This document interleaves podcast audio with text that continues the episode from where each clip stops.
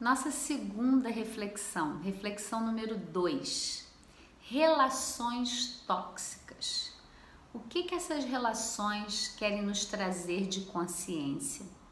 E esse é um ponto muito delicado, que eu peço para você até assim fechar os seus olhos um pouquinho e respirar, porque eu sei, né, e depois de acompanhar tantas pessoas percebendo como é velada uma relação tóxica Quantas mulheres sofrem violência dentro de casa e não comentam isso?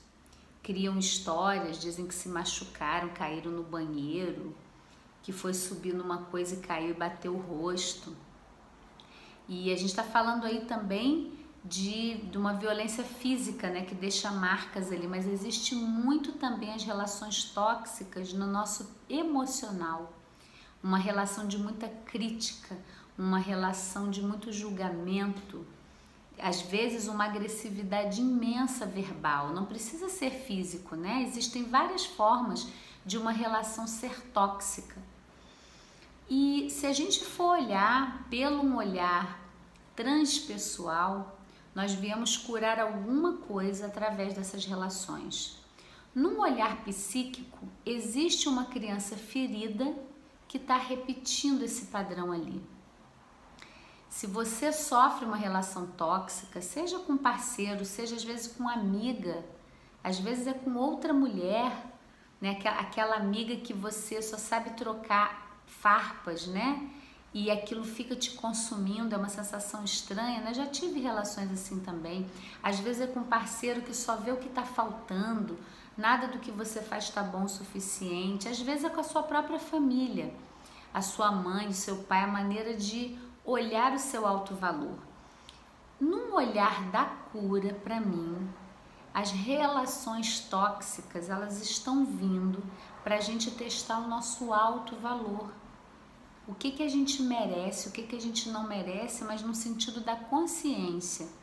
E não é para você se recriminar, porque a gente sabe o tanto de julgamento que tem, né?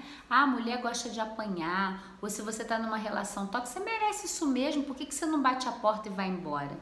E eu sei que não é simples assim. Já acompanhei muitas mulheres com relações bem difíceis e que elas falaram, Kelly, as pessoas não entendem porque de uma forma racional é só fechar a porta e ir embora, mas eu não consigo. Então, né? Todos nós, de alguma maneira, passamos por alguma relação mais ou menos tóxica. E isso está muito ligado com a nossa criança ferida na infância. Por isso que a gente não consegue sair daquele lugar, por isso que é tão difícil. E é preciso trazer para o nosso consciente o que, que sustenta aquele padrão. Quem era assim no seu passado que ajuda você a não ter forças para sair, porque a sensação né, das pessoas que eu acompanhava é assim, Kelly, eu sei que está tudo errado, que ninguém merece viver isso, mas eu não consigo, quando eu vejo eu tô lá de novo, eu tô lá de novo. E aí, como a gente falou na reflexão 1, isso tem a ver com o seu inconsciente. Tudo que você não traz à tona, não percebe para transformar, se repete de novo e na verdade está te chamando para uma consciência, está te chamando para olhar o ser infinito que você é. Então não se culpe se você vive uma relação tóxica, mas para um pouquinho e reflete, olha para dentro de você.